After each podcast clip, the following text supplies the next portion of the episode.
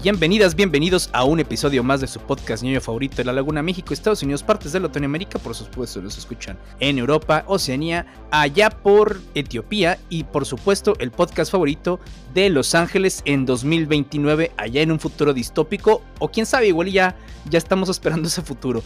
Mi nombre es Abraham Cuellar y como siempre aquí en Nerdify me acompaña mi amigo Carlos Sánchez. ¿Qué onda Charlie? ¿Cómo estás? Hola, hola, ¿qué tal amigos, amigas de Nerdify? Bienvenidos a su podcast de cosas geek y cultura general. Así es, pues en esta ocasión vamos a hablar de una de las sagas de ciencia ficción más queridas y más influyentes de todos los tiempos y que tiene dos películas muy buenas, una más o menos, otras que realmente pues son malitas y dividen la opinión del espectador. Y otras que no existieron. Hagamos de cuenta que no están. Así que pues vamos a hablar de la saga de Terminator donde Arnold Schwarzenegger obtuvo el papel por el que más se le recordará por el todos los tiempos, además de que también Linda Hamilton se convirtió en una de las mejores mujeres de acción en el cine. Así es, ahora también la saga de Terminator es, digo, ya lo dijo Carlos, es legendaria.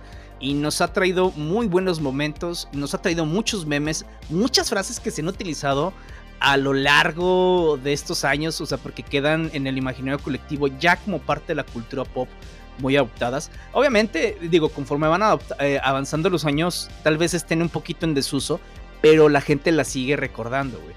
Y Terminator fue una de esas, vaya, sagas de ciencia ficción, sobre todo la primera película de The Terminator, que fue un parteaguas, sobre todo los efectos especiales, cuando vemos todo el esqueleto del Terminator en la gran pantalla. Eh, si bien utilizan stop motion, y sabemos, obviamente, sobre todo por la tecnología que tenemos ahorita que se ve un poquito falso, en esos momentos, güey, y todavía eh, ese stop motion se sigue viendo bastante bien. Sí, claro, es que para la época fue realmente una innovación todo lo que utilizaron, porque pues estamos hablando de una joven carrera de James Cameron en la cual él venía prácticamente pues de dirigir y a la vez no la película de Piraña 2 allá en Italia en la cual pues hubo algunos problemillas y, y algo que nos mencionan, hay dos versiones muy curiosas, una es de que cayó enfermo y otra es que andaba en drogas. Entonces, en uno de. ¿Qué tal si cayó enfermo por andar en drogas? Ándale, se mezclan las dos. Guiño, guiño. no, lo que nos mencionan es de que en esos, en ese viaje o en esa pesadilla, tuvo la visión de un esqueleto metálico que venía tras él con un cuchillo. Entonces pues esa imagen quedó en su mente y a la postre esto sirvió para crear un guion que pues va a servir años después para lo que viene siendo el inicio de Terminator. Él pues lo escribe y ah, llega con lo que es la productora Gail N. Hart, a lo cual vende este guion por la módica cantidad de un dólar con la promesa de que si se llega a hacer una película, él la va a dirigir. Así que pues la idea está de aquí en, de productora en productora y todo el mundo la rechazaba, o sea, no veían el oro en, esta, en este guion.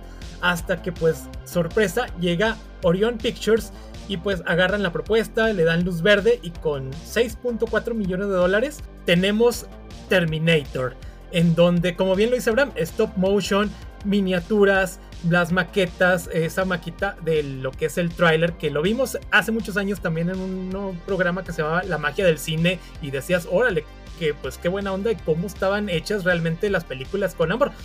después de los años también vimos otros que fueron esto, pero las limitaciones de la tecnología, las maquetas, el CGI que todavía pues nada que ver con la con lo que hay actualmente. El maquillaje. Claro, el maquillaje, que sí, como bien lo dices también, ya se puede ver obsoleto. Por sobre todo ya cuando ves así la cara del Terminator, ya con el ojo así, dices, ok, ya se ve que siempre envejeció un tanto. Es que fíjate que ahí en esa, en esa era un, es, o sea, el esqueleto metálico con una máscara de Arnold Schwarzenegger, güey. Y se ve obviamente falso. Creo que mejor hubiera utilizado Arnold Schwarzenegger y ponerle ciertas partecitas. Claro, hubiera sido mejor. visto menos, sí. Sí, entonces pues sí, este, hay cositas que han envejecido, pero se siguen conservando muy bien hasta cierto punto. Entonces pues esta película con tan poquito presupuesto terminó recaudando 78 millones de dólares y pues se convirtió en un boom para la época, que fue para estrenándose el 26 de octubre del 84. Un tremendo hitazo, el boca en boca ayudó también. Entonces pues todo esto de los efectos prácticos pues son este algo que le dan un gran realce a la película y sobre todo de que pues se convirtió en una inspiradora para años después, para tantas películas y que a la postre también pues ha sido homenajeado, parodiado. Pero también algo que nos mencionan es de que Arnold Schwarzenegger, para que no era la primera opción para el rol, sino que era Lance Henriksen, quien inclusive se hicieron bocetos con su cara, eh, portadas así, sin dar cuenta de la típica portada, con su rostro. Entonces, la idea era que fuera alguien con una complexión más normal para que se mimetizara con los humanos de una manera pues más sencilla, no alguien que mide más de 1,90 y ni así todo fortachón, que sí resaltaba. Pero ya cuando el mismo Eriksen en una entrevista que le hicieron, él nota de que, ok, a lo mejor sí me hablaron, pero realmente no estaba en los planes que yo llegara. Porque también el plan era de que, ok, que este Arnold fuera realmente Kyle Reese. Entonces, pues tenías un Reese súper alto, súper mamado. Y, para Ahí sí no le ibas a creer tanto que el Terminator lo iba a zarandear. Sí, no, claro que no. Entonces, este, porque a la postre tenías que tener a alguien todavía igual de alto eh, alto que Arnold o de la misma complexión, entonces pues sí se volvía ahí una problemática. Cuando lo que Sobre todo porque creo que están introduciendo ese concepto, güey. Claro. O sea, ahorita ya lo vemos normal. Sí. El que tengamos un humano así súper alto, súper fornido, contra un robot pequeño, pero digo, no solamente ya eh, digo, se podían haber hecho los efectos más prácticos, ¿no? Pero no solamente ya tenemos los efectos especiales para hacerlo más fácil, ya tenemos como que la experiencia y el conocimiento y un poquito más para hacer eso. O sea, ya no necesitan introducirnos el que las máquinas son imparables. Claro. Acá las estaban introduciendo como tal, güey. Entonces, ¿Sí? Esa fisicalidad yo creo que sí era necesaria para hacerle entender al público de, mira, esta chingaderota nos va a matar. Exacto. Entonces cuando James Cameron va a hablar con Arnold acerca del rol, pues Arnold, él estaba hablando más del robot, de cómo debía moverse, cómo debía ser.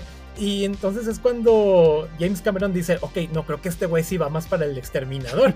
Yo creo que tiene más sentido a lo que queremos llevar, como bien lo estás mencionando, porque estamos hablando de una época pues revolucionaria en este sentido, donde empiezan las computadoras a moverse de, otra forma, empiezan a manejarse con sus limitaciones, pero eran innovaciones. Entonces, pues ya cuando agarras estos roles, que también cabe resaltar que también Linda Hamilton no era la primera opción para para el rol de Sarah Connor.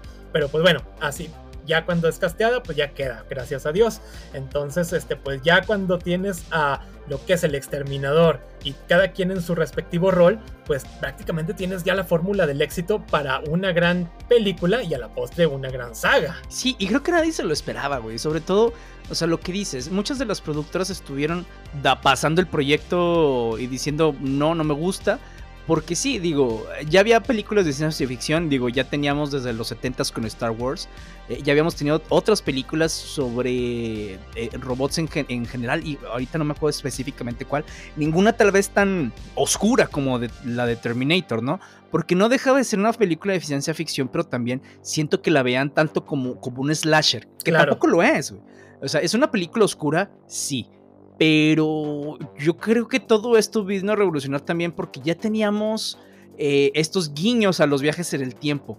Ya acá empiezan con las paradojas temporales de, otra manera y muchísimo más oscuro que lo que hizo, obviamente, Volver al Futuro un año después, ¿no? Claro. Pero a final de cuentas, creo que la, la película sí llegó a revolucionar mucho. Fue este un hito, o sea, como dices, Arnold se quedó en el papel y mucha gente lo veía, Terminator es el malo. Eh, ahorita vamos a pasar a lo siguiente, ¿no?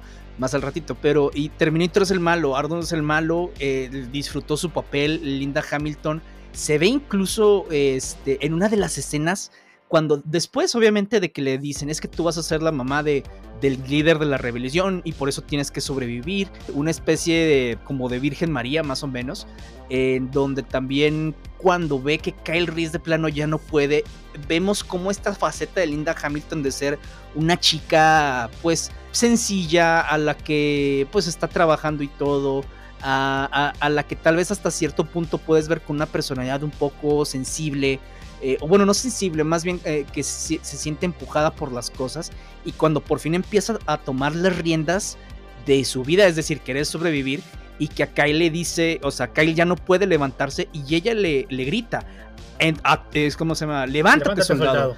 Y, es cuando ves esta transformación de Sara de ser una chica muy sencilla a ser esta chica que nos menciona Kyle que se convirtió, ¿no? A ser esta mujer que, en la que se convirtió para poder este, ayudar a John Connor a salvar el mundo y a poder liderar la rebelión.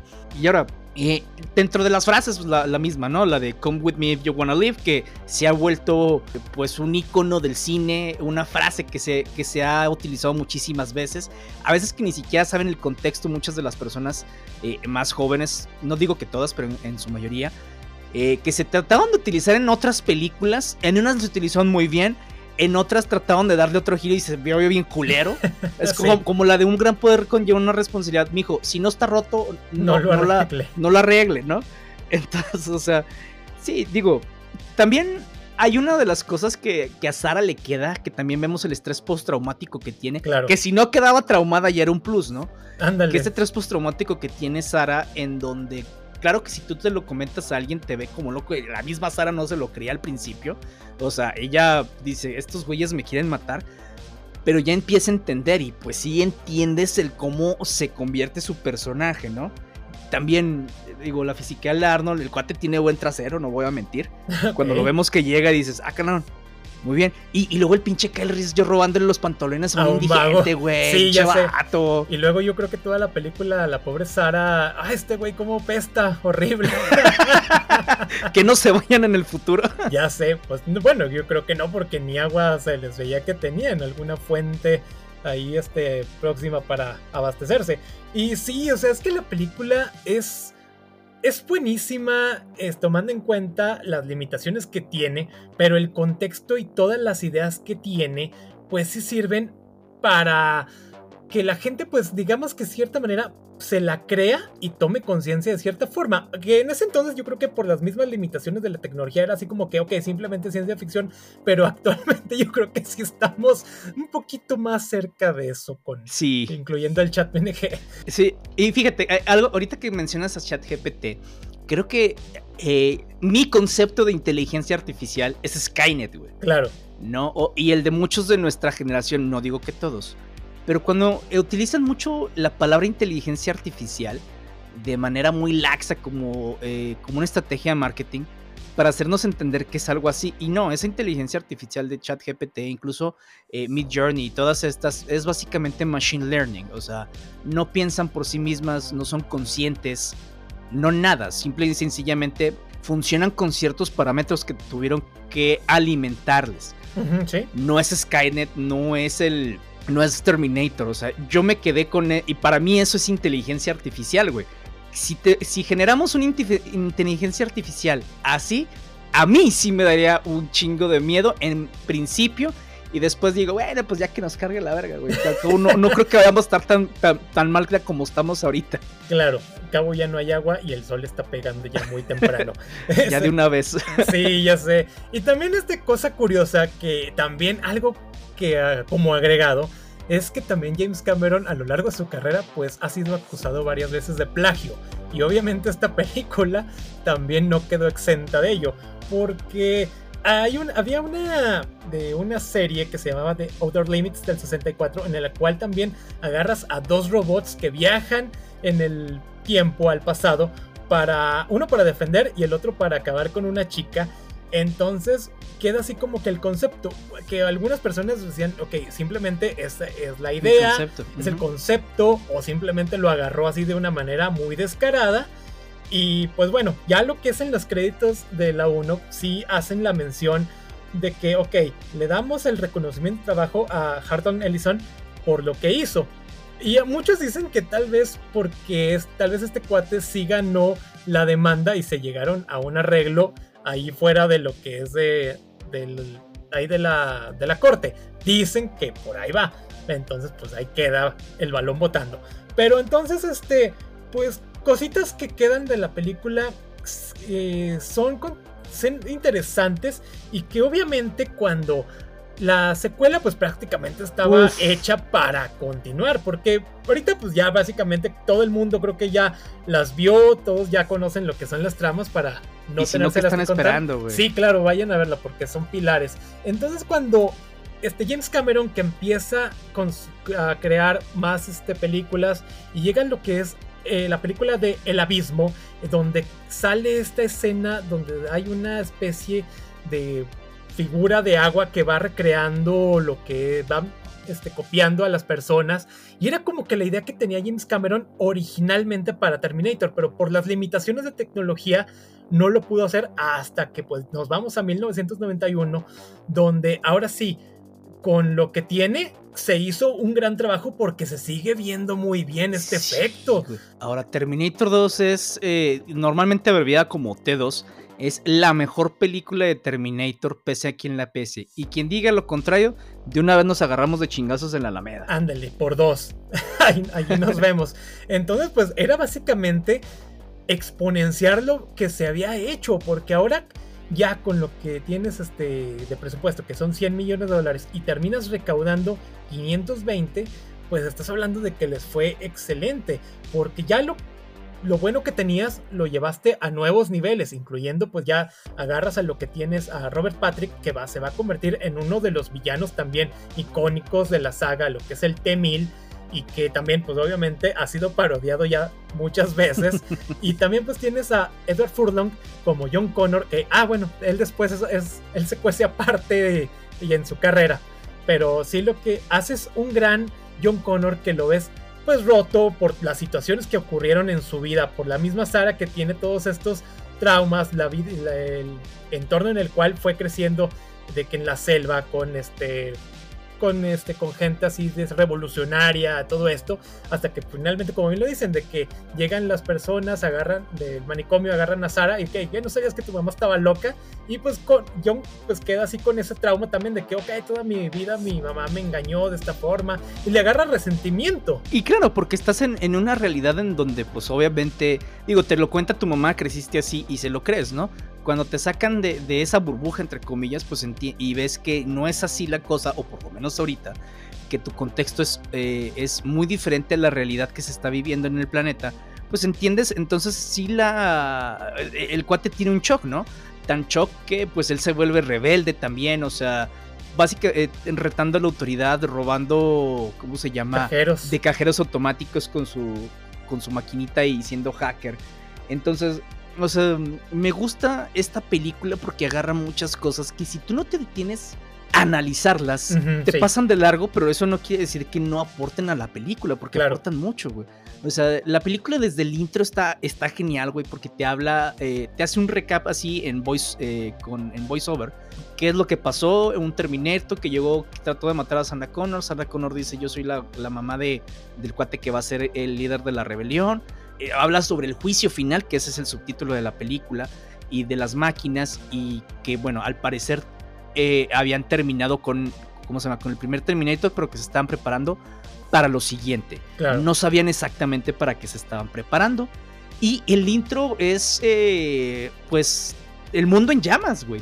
Y al final el, el, esqueleto metálico del Terminator, entonces, uff. Y luego cuando el soundtrack desde la película pasada, y esta es de Brad Fiedel, es un soundtrack también que eh, icónico, güey. O sea, cada vez que sale un Terminator, puede que ya haya otros compositores en las siguientes películas, pero siempre utilizan cada vez que sale el Terminator eh, ese leitmotiv que utilizó Brad Fiedel para Arnold Schwarzenegger, güey. Claro. Eh, este, que se vuelve icónico, o sea, esos tamborcitos, e, esos acordes se, o sea, se sienten, güey. Sí, así con tintes metálicos. exactamente, sí, güey. Y, está genial, güey. O sea, todo esto. Eh, te digo, o sea, tú dices los efectos especiales que se pueden ver. Y luego, pues obviamente, las frases, ¿no? No, eh, sí, icónicas. Hay, la de hasta Levi's baby, I need your clothes, your, boots, and your motorcycle, güey. O sea, ven conmigo si quieres vivir, güey. Todo, todo, todo. Sí, pues la misma también I'll be back desde la primera. Sí, la, música la mejoran de la 1 a la 2, sí le dan un plus. Entonces, pues ya también pues tienes eh, de muchas escenas que también de aquí que se hicieron icónicas para la cultura popular. Eh, y es una película que puedes ver y ver. Y entonces algo que también este, cosa que se va a ver en las siguientes películas es de que las, las máquinas agarran cierta conciencia con lo que viene siendo al ir aprendiendo más de los humanos. Aunque bueno, tienen sus diferencias, de hecho lo hablábamos ahorita fuera de micrófonos, pero acá lo que es el Terminator, pues que va aprendiendo de los humanos, que va también conociendo, por ejemplo, eso de que, ¿por qué lloran? La pregunta que le hace a John cuando este, pues, está llorando después de que lo regaña Sara por haberla ido a rescatar. Y él termina así como que, pues no, no comprendo. Aunque bueno, también le critican de que, ok, eh, se supone que tienes gran conocimiento de anatomía humana y no sabes por qué lloran los humanos. Así como que, ok, pero bueno, no lo entiende de cierta forma vamos a decirlo. Exactamente, o sea, como que la parte sentimental entiende eh, los lagrimales, pero no la parte por qué con esa emoción, o sea, o por qué las emociones hacen que, que se activen esos lagrimales, o sea, el sentimiento de llorar, no tanto la acción. Claro. Y, y sí, güey, o sea, eh, creo que este Terminator incluso lo que hace es que sí está programado para aprender, pero también estaba programado para defender, güey. O sea, no para matar en sí, sino para defender. Y este vínculo que hace John Connor con este Terminator se nota.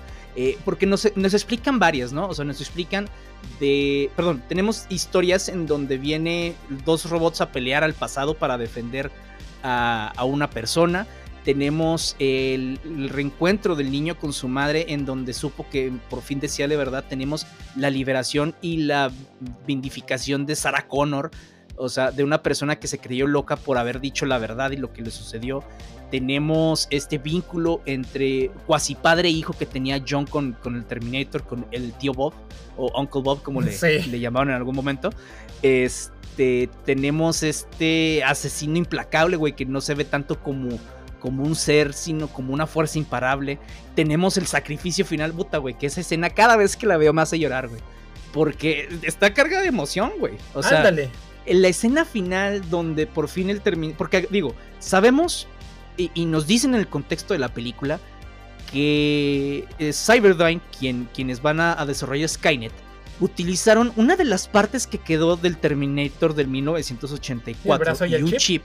para poder poco a poco hacer su, eh, su, tecnología, avanzarla de manera grande, dar grandes saltos. Eh, estos, los, nuestros héroes, Sarah Connor, este John Connor, que debería de tener según la línea temporal como 6 años, güey, y ya que está más grande. De un brinco tremendo. Tendría que tener, tendría que tener, si mal no me equivoco, 10, y acá parece como de 15. Así sí, güey. O sea, ándale, güey, es como pinche leche de radiactiva les hizo daño. Entonces todos estos lo descubren y pues obviamente dicen, ¿sabes qué? Ya sabemos cómo se crea Skynet.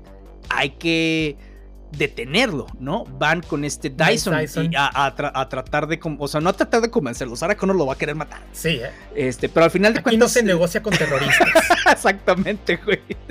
Entonces, ya, ya cuando él se da cuenta de lo que va a pasar, dice, vamos a destruir Skynet lo que tiene, ya no tiene que quedar rastro de esto. Después de todas escenas de acción muy buenas, por cierto. Ah, la escena donde le dispara a los. Bueno, le dispara a no matar a los policías. es tremenda.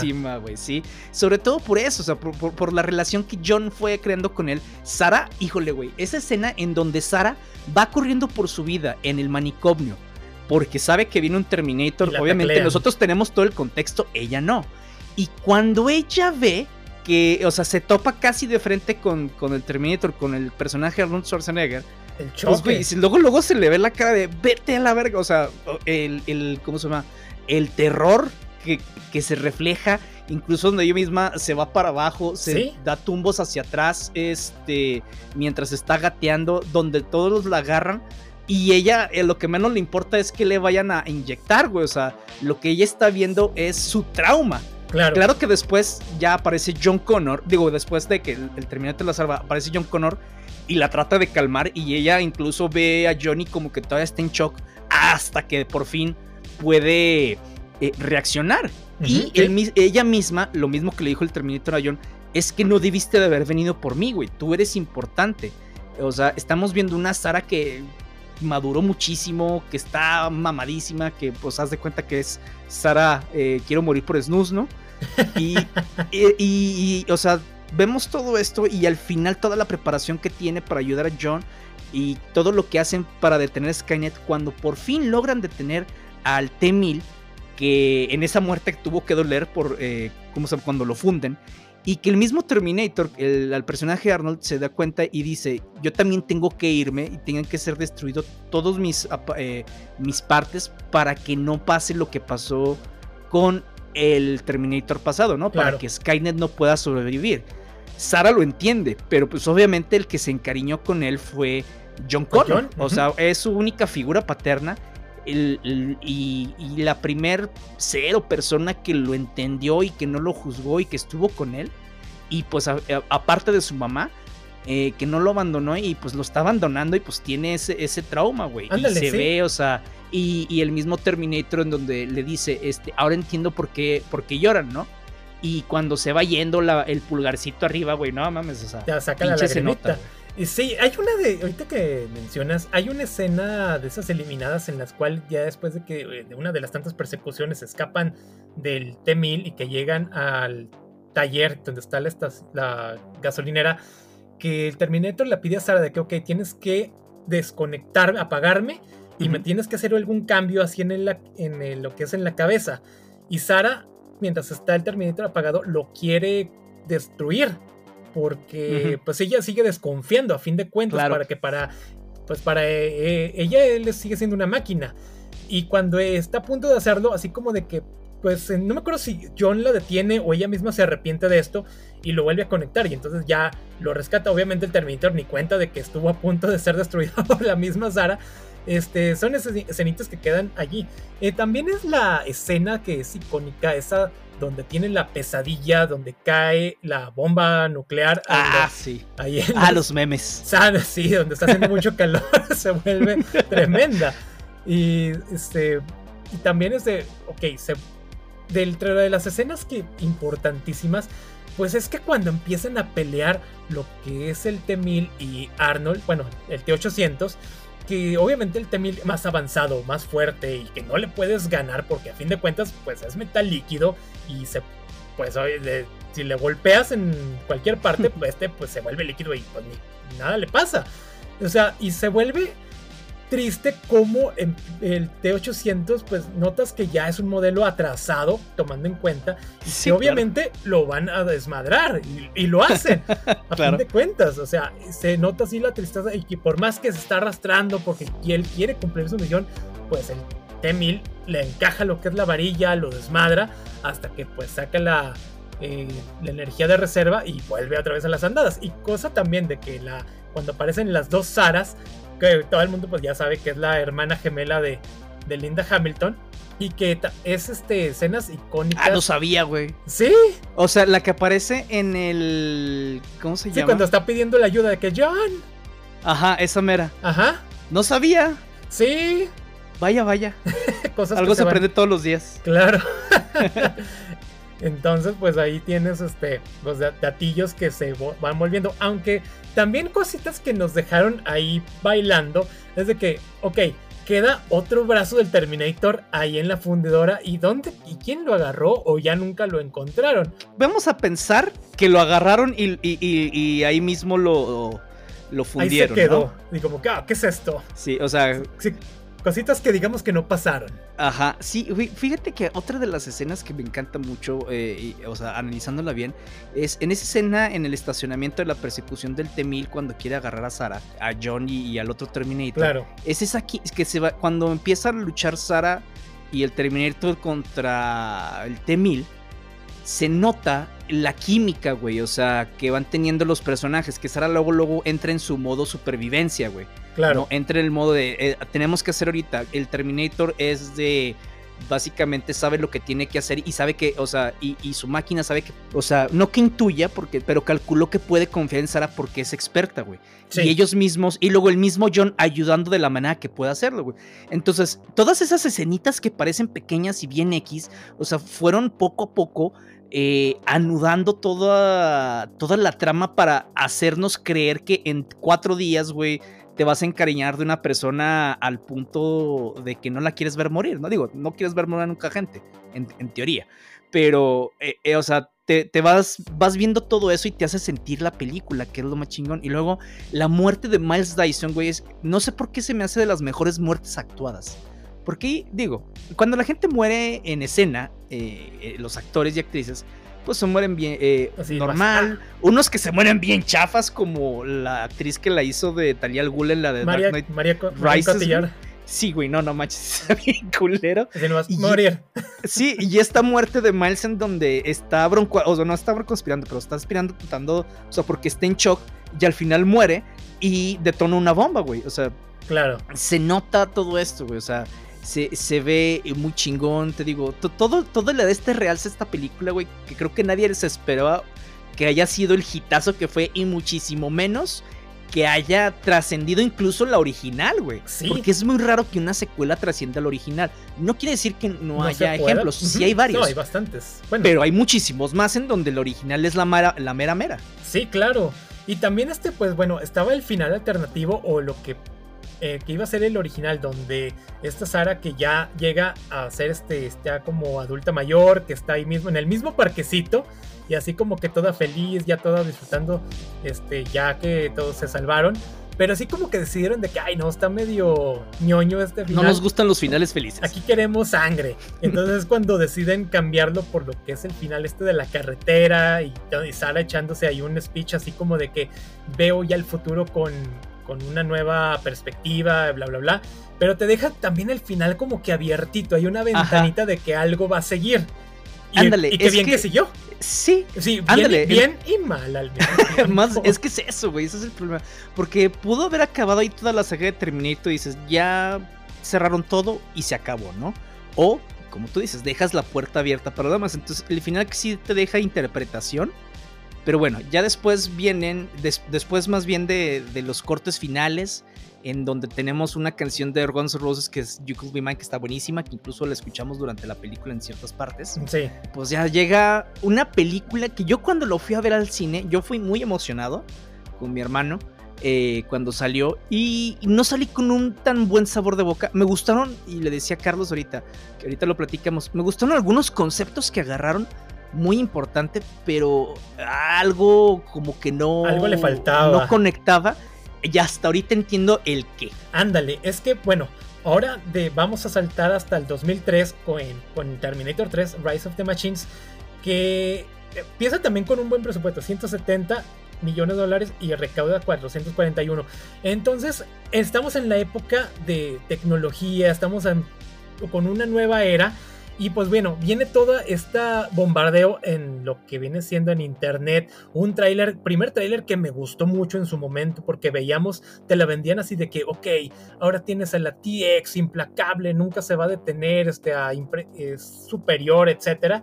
Y como concepto, sí, la película también, como, como lo dices, la fui a ver con grandes expectativas esperando ver una gran película de acción y que sí tiene escenas buenas, pero creo que la idea no la supieron aterrizar de cierta manera, porque acá también pues ya, ya el concepto es de que, bueno, ya no tienes a James Cameron, también a Linda Hamilton decidió no estar en el proyecto porque el rol que le iban a dar pues era básicamente muy nada que ver con lo que ella decía, que es que yo estaba en el yo estaría en el top de mujeres de acción y acá me lo van a reducir mucho el papel. Y entonces decido, si no está Cameron, yo tampoco voy a estar. Y, bueno, y también... de hecho, Cameron ni en los créditos aparece jamás, güey. Ni como productor ejecutivo, ni, como historia original de tal, o sea, nada, güey. Y incluso el mismo Schwarzenegger estaba así como que entro, no le entro, güey. O sea. le, tuvieron que pagar una muy buena lana. Sí, y de hecho, ándale, y de hecho, fue por eso que, que, accedió y sobre todo porque Cameron, cuando este Schwarzenegger va y le dice a Cameron, es que, güey, si él no está, yo tampoco. Y Cameron habla con él y dice, mira, güey, agarra el dinero, que te valga verga. Sí, claro. Pues sí. Agarró el dinero y, ahí está. El problema es de que también, ok, eh, hay unas escenas en la 2 con tintes poquito comedia, pero comedia bien hecha. Ajá. Y acá en la 3 la Que era como para balancear lo, lo, oscuro, güey. Pero nada más como balancear, no como comedia gratuita. Claro, y acá en la 3 agarraron comedia por hacerla. Sobre todo esa escena donde llega lo que es al bar de striptease y le quita la ropa al, al bailarín y agarra los lentes de esas de estrella rosas. Y dices, ok, ni al caso. O sea, y así otras que se van viendo. También pues tienes otro, un nuevo John Connor que parece que sí, tiene, sí está muy loquito este John Connor adulto joven. ese, ese, John Connor parece, parece que se perdió en las drogas, cosa que sí lo sucedió al John Connor original, güey. Claro, sí. Edward Furlong sí padeció. Porque, porque Edward Furlong sí iba a estar en la película, pero como tenía precisamente problemas con las drogas, lo sacaron de la película. Claro, sí, por obvias razones. Pero acá este John Connor, que hasta inclusive pues lo ves débil, lo ves vulnerable, que entiendes, que entiendes el concepto de que no quiere tener contacto que, con las máquinas, con que la no quiere que haya registros de él, pues en general en todo sentido, o sea, no quiere dejar registro para que no lo estén buscando, pero curiosamente sigue andando en Los Ángeles, donde lo pueden encontrar muy fácil. Ya sé, güey, si no quieres que te encuentren, vete a la verga. A otro lado, entonces, sí, este, pues ahí está el problema, que, pues bueno, sí lo que es este nuevo John Connor, que es este Nick Stahl, pues se siente un retroceso en, el personaje. Es que porque ya habías visto en flashbacks a otros John Connor, ¿no? Que se ven... Tanto los del futuro y el, eh, del presente. Sí, que, que se veían fornidos, que se veían determinados y todo. Y a veces el como este vistazo al futuro del John Connor ya como líder de la resistencia, güey, que pues sí lo maquillaron para verse más viejo, pero se ve más culero. Ajá, Entonces, no sé, yo creo que sí pudieron haber agarrado otro John Connor que no se veía tan pendejo. Claro. Que no sé si eso era como el la idea original de hacer ese John Connor que, como dices, no me parece, güey, porque si sientes que hubo un retroceso en su maduración, güey. Claro. El otro John Connor ya sabe qué va a pasar. O sea, a pesar de que sabe que destruyó Skynet, eh, se, sigue preparando, güey. sí. ¿No? Y no sé, no entiendo por qué acá lo hicieron de esa manera. Me gustó el concepto en donde había más líderes de la resistencia. Sí, John es el más importante, por supuesto. Y están los lugartenientes, aparte. Exactamente, y eso sí me gustó. Lo que no entiendo es cómo sabían en dónde encontrarlos específicamente, güey. Claro. ¿no? Sí, o sea, saben cómo se llaman. Está bien, güey. Y le pueden hacer lo mismo que el primer Terminator hizo. O sea, ir verificando eh, en, la, ¿cómo se llama? En la sección amarilla de allá y ir visitando puerta por puerta para matarlos. Eso lo entendería. Pero acá nunca nos dijeron eso. Eh, aparecer la TX sabe dónde vienen exactamente. No sabemos por qué cuando se supone que en las otras películas nos dicen que la guerra borró muchos de los registros. Claro. No, si, a menos de que te expliquen aquí que lo único que hicieron digo, si te comentan que retrasaron un poquito el día del juicio final, eso está bien, pero no te comentan cuáles fueron las ramificaciones, ¿no? Lo atrasaste y por eso las máquinas ya pueden saber qué pedo. Ahí estaría bien, pero nunca te lo explican. Entonces, esa parte de que la resistencia tiene lugartenientes está muy chido. Que la esposa del mismo John Connor también es parte de la resistencia, está muy chido. Eh, punto extra porque pues, es Claire Danes y porque se conocieron en la preparatoria, claro. ¿no? Este, y a final de cuentas también me gustó lo que hicieron con, con el T800, es decir, que quien lo mandó fue esta, eh, bueno, fueron los hijos de John Connor, pero para que siguiera las instrucciones de esta, del personaje de Claire Danes. sí. Entonces, y John dice, pero ¿y yo? Dice, tú estás muerto, yo te maté. ¿No? Y dices, me mandaron a mí a matarte porque Skynet, ¿cómo se dio cuenta? No tengo ni perra idea. Pero Skynet se dio cuenta de que me veías como una figura paterna, o sea, bueno, más bien, el, no era ese Terminator, sino el físico de ese, del Terminator, eh, y te paró y logré matarte. Tus hijos me, eh, ¿cómo se llama? Me reprogramaron. me secuestraron, me reprogramaron y me mandaron, eso se me hace bien.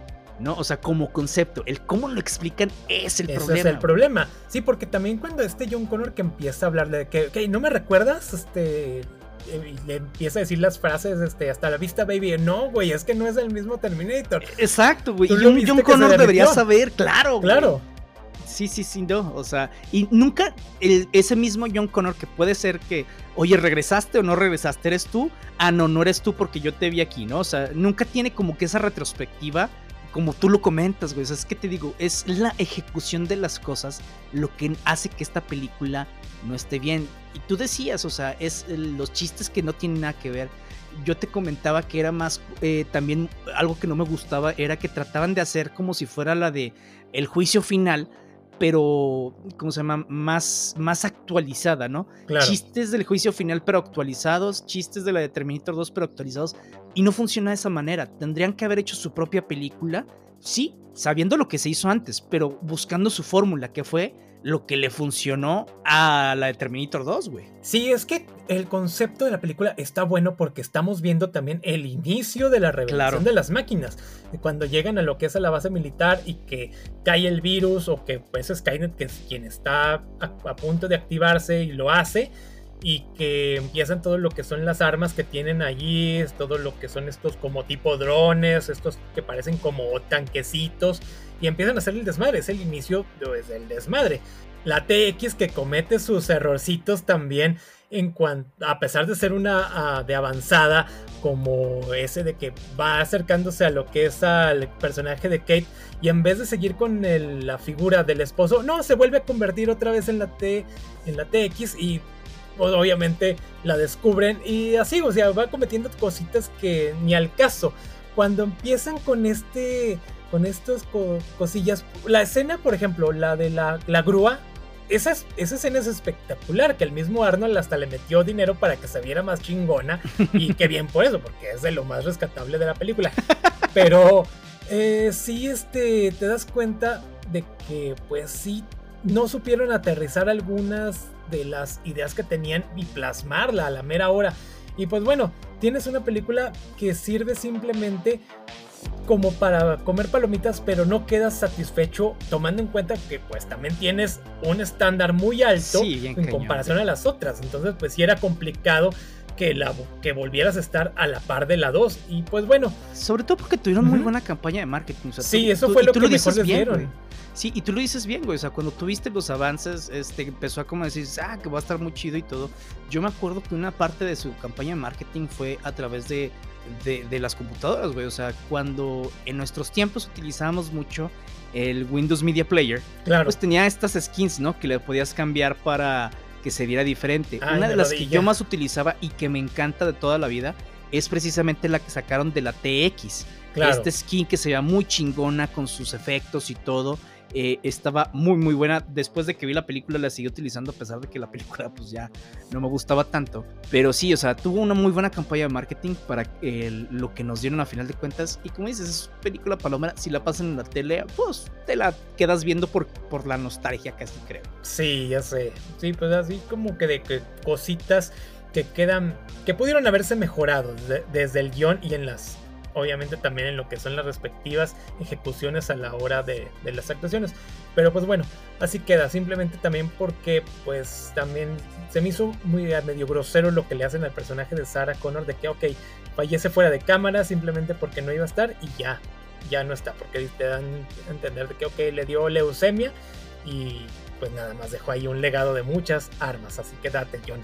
Entonces, pues bueno, después de esta película palomera, pasamos a lo que es Terminator Salvation del 2009. Una película que también dividió a la crítica, dividió a los, a los, espectadores de una manera que no esperábamos, porque pues es una película que tiene cosas muy, muy rescatables que mejora en comparación a la 3, pero no le fue tan bien en taquilla. No, y otra vez, o sea, son conceptos interesantes que se pudieron haber ejecutado de muchísimo mejor. Y aquí es en donde, digo, si vienen en la pasada tienen algunos agujeros de guion, como en todas las películas, ¿no? Aquí se nota que muchos otros en donde creo que los escritores y productores y el director priorizaron este, ciertos, ¿cómo llamarlo? Ciertos tropes por sobre lo orgánico, güey. Ahorita vamos a, a, qué me refiero. Que sí me gustó muchísimo la película, que por fin tenemos una película de los tiempos de la rebelión, güey. Y creo que es una de las cosas que Terminator, no importa si era consciente o inconscientemente que esta saga iba para allá, ¿no? Y, que me gustó, digo, ok, por fin vamos a tener la rebelión, por fin vamos a ver cómo John Connor es el líder de la rebelión. No lo vemos como tal todavía como el líder de la rebelión, lo cual no pasa nada, está bien, güey este, si, si lo vamos viendo que poco a poco van iniciando con esto. Y algo que de plano no me gustó fue el personaje que hace este Sam Worthington. No es que está mal el personaje, pero estaba de más. Porque nos vuelven a traer otra vez un personaje que sirve como una figura paterna. Nos vuelven a traer un personaje misterioso que de misterioso ya cuando sabes de la revelación dices, qué mamada. que es aquí en donde vas viendo que te digo, utilizaron tropes, pero no, no de manera orgánica. aquí el chiste del personaje de, este Sam Worthington, de este Marcus Wright, creo que se llama, este personaje sirve como un caballo de Troya. En concepto no está mal, como caballo de Troya, ¿no? Pero lo utilizaron mal porque eh, lo mandan por donde está Kyle Reese para que pueda eh, las máquinas agarrar a Kyle Reese, aunque nunca sabemos por qué encuentra a Kyle Reese y si lo iba a encontrar a Kyle Reese, para que él, él mismo pudiera llevar a John Connor con Kyle Reese, tampoco jamás de una manera orgánica sabes cómo va a suceder eso, porque bueno, el guion dice que se van a encontrar y se encuentran, güey, pero más allá de eso está muy, muy, muy tonto. Eh, ¿Cómo saben las computadoras? Porque jamás nos dicen aquí. Eh, porque como las computadoras, como Skynet sabe que Kyle Reese es el padre de John Connor. Claro. Puede que Skynet sepa quién es John Connor. Estoy de acuerdo. En este, en este contexto ya sabe quién es John Connor. Porque ya lo están conociendo por primera vez. Saben que es una persona muy importante de la resistencia. Aquí cuando Skynet empieza a conocer a todos. no sabemos por qué Skynet conoce a Kyle Reese. No sabemos que Skynet como diablo sabía de lo que iba a pasar anteriormente y por eso agarró el cuerpo de un humano en los 70s, güey, y lo trajo al 2019, que es cuando está la, eh, la película eh, e, en esta parte. Entonces te digo, son, son muchos agujeros que dices, güey, es demasiado lo que estás haciendo con estos tropes y no se siente orgánico. Todo lo demás de la película me gustó. Me gustó cómo se ve la rebelión, me gustó cómo John Connor eh, no es él todavía el líder de la rebelión, sino que depende de muchos otros generales que por supuesto que iban a estar. Pero me gusta cómo John Connor utiliza la radio para decirle a la gente cómo pelear contra las máquinas, eh, decirle a la gente que ellos son la rebelión. O sea, toda esta parte eh, donde la misma, esta Bryce Dallas Howard que la hace de, de Kate, se vuelve de ser veterinaria al, al, médico de la rebelión porque pues bueno, te, te, obligan las cosas a ser así cómo las personas están ciscadas de las máquinas, cómo luchan contra otras máquinas y no solamente contra los T-800, güey. Los T-600 estaban en ese momento. exactamente, y, o sea, los Hunter Killers, todos estos, güey, los Motorrobo, los Motorobocops, ándale. los ah, ya estoy en otra, güey. Sí, estábamos mezclando. Se cruzaron los canales. Este, los Mototerminators, o sea, me gustan muchas cosas de esta película que siento que la rescatan mucho, pero son esos puntos específicos de la trama que eh, básicamente el guion avanza porque el guion quiere avanzar y no se siente orgánico ni nada, güey. Sí, todas las otras películas pueden tener agujeros en el guion, lo acepto, güey. Pero están tan bien armadas que no se notan. Y aquí se nota desde un inicio. Ándale, sí. Y también algo que me gusta de esta película es que vemos también lo que es en el futuro la lucha en el día. Porque siempre mm, veíamos esos siempre que veíamos así las eh, escenas del futuro, siempre era de noche con los láseres y todo esto, los armas de plasma y, acá, pues lo vemos de una manera... Con metralletas, güey. Sí, o sea, lo vemos de una manera, pues, digamos que no tan futurista tal cual, pero sí como que más aterrizada. Y sí, o sea, vemos a otros, otros robots, este, de los cuales ya mencionaste que están muy interesantes los conceptos. Y entonces, pues, sí lo que eh, volvemos a un nuevo John Connor ahora con Christian Bale. personaje que ha cambiado muy constantemente. Acá sí te creo que sea un líder de la rebelión, güey. Ajá, sí. No como en el pasado, güey. Ándale. Sí. Acá sí digo, sí, este güey sí se ve más. Sí, más, sí tiene, sí tiene potencial para ser el líder de la rebelión. Porque aparte venía de, de hacer la de. No me acuerdo si Batman Begins o la de Batman. La de Dark Knight Returns. Digo, Dark, la de Dark Knight, güey. Este, de Dark Knight, porque la, la de este. La última sale que en 2011. Cinco, la de. Sí, a ver, 2005 es la de. Begins. Batman Begins. Y la 2008. de. 2008 Dark Knight. Sí, pues sí. Y la última. Y esta no me acuerdo cuándo y la última sale creo que en 2011, 2012. Entonces, pues sí tienes a un Christian Bale que estaba en una fase excelente de su carrera. Entonces, pues. Que aquí cuando es donde se deschaveta contra uno del staff, güey. Contra, sí, contra el, y el audio. fotografía. sí, pobre cabrón, güey. Sí, que Digo, no Christian Bale. porque se atravesó y empieza a gritonearle y quedó grabado. Este, de que, ok, que no respetas mi trabajo. Y se suelta con una sarta de groserías tremenda. Y, le y el pinche director, ¿por qué no le hace nada, güey? Porque, porque es Batman. Ah, no mames, de todos modos, Pero sí, o sea, se ve. Se vio mal Christian Bell porque tal vez se. Tal vez digamos que estaba metido en el personaje en ese momento. Pero sí, este creo que a fin de cuentas le termina afectando un tanto en su carrera a la postre. Pero sí, yo no quisiera haber sido el director de fotografía en ese momento porque le gritoneó bien gachote. Y, pero sí, o sea, la película sí tiene conceptos buenos, este que también como la otra no los supieron explotar tal cual y la gente digamos que no quedó tan satisfecha porque la película costó lo que son 200 millones de dólares y terminó solamente recaudando 371, o sea, en comparación pues fue prácticamente nada teniendo en cuenta que pues es una saga que realmente a, a mucha gente le gusta pero pues sí, este, tenía buenos bríos porque estabas hablando de una nueva lo que la idea era una nueva trilogía, pero ambientada en, durante la guerra. Sí, lo cual es una buena idea, güey. Claro, bastante. El inicio. Creo que lo puedan retomar. Puede ser, aunque la saga ahorita está muy golpeada.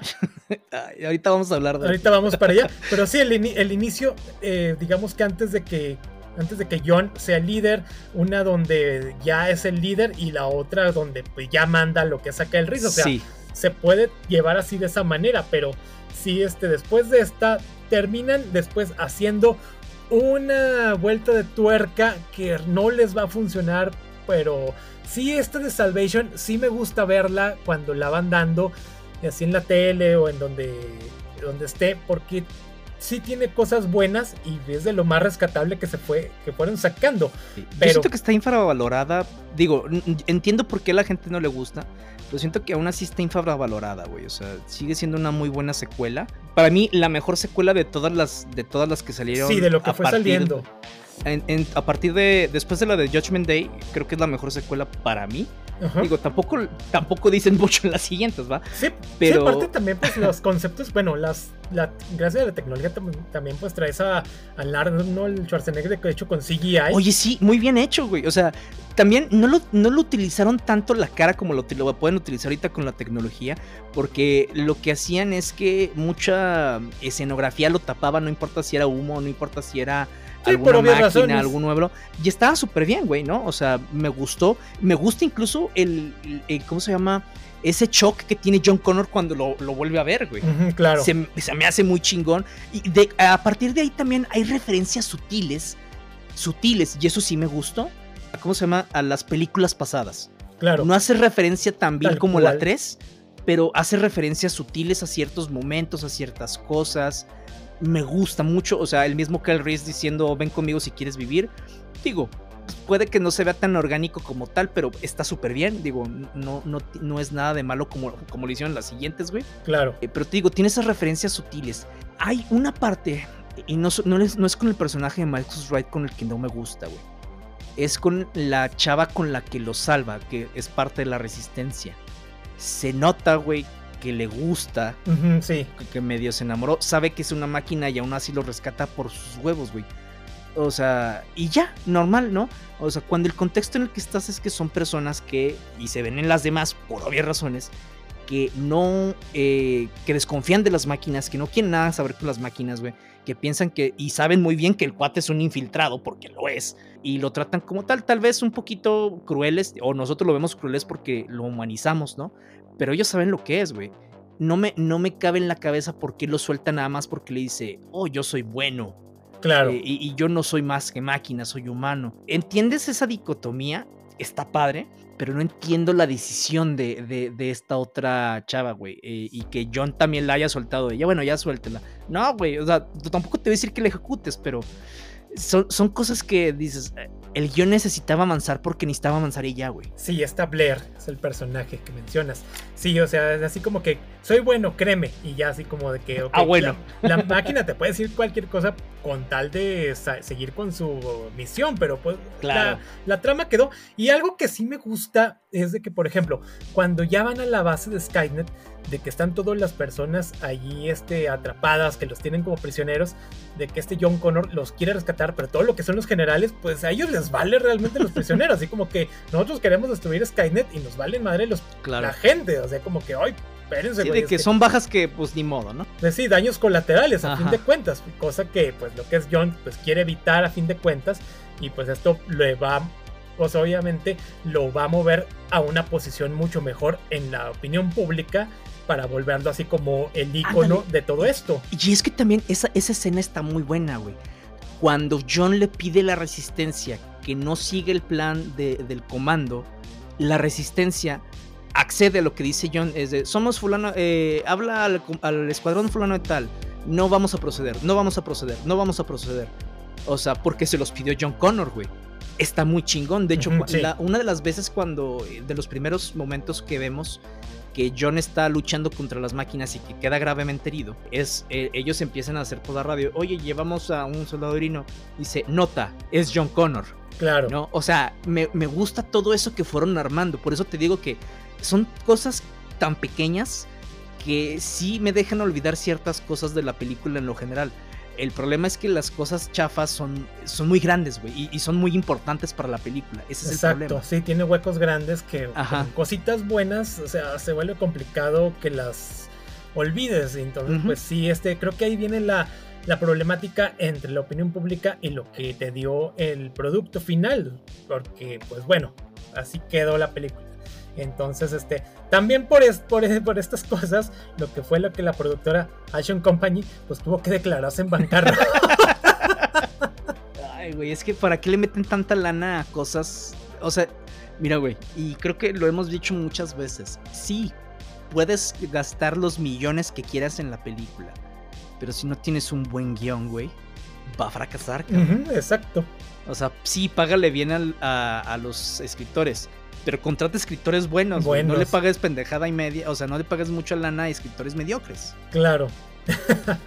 y les hablamos a los escritores que hicieron Madame Web. Ay, sí, güey, no mames. O sea, es que también, ¿por qué los agarran esos güeyes? Es de que, ah, güey, que, nos cobran tres pesos. Ya sé, no. Y ahí está, la, ya está, ¿por qué pasa lo que pasa? Entonces, pues así queda. Ah, pero y aparte, la película tiene, que se me hace una tontería, güey. Sacaron una edición del director, güey, un corte del director que dijeras, ah, pues es algo diferente, trae muchas escenas. No, güey, son tres minutos, cabrón. O sea, no le agrega nada. Agrega un poquito más de escenas de acción y se acabó. No te agrega nada a la película. Lo que había dicho el director McGee es que él originalmente tenía un corte mucho más largo y mucho más oscuro, ¿no? Eso. es lo que exactamente. Pero como que tenían que llegar a una clasificación PG-13 este, pues tuvo que hacer ciertas concesiones. Sí, Y yo, ay, güey. Pero mira, como tú dices, es, todo mundo dice eso. Si eso hubiera sido real, ¿para qué sacas un corto del director con tres minutos extra en vez de haber sacado tu corto original, güey? ¿Cuál es el pedo?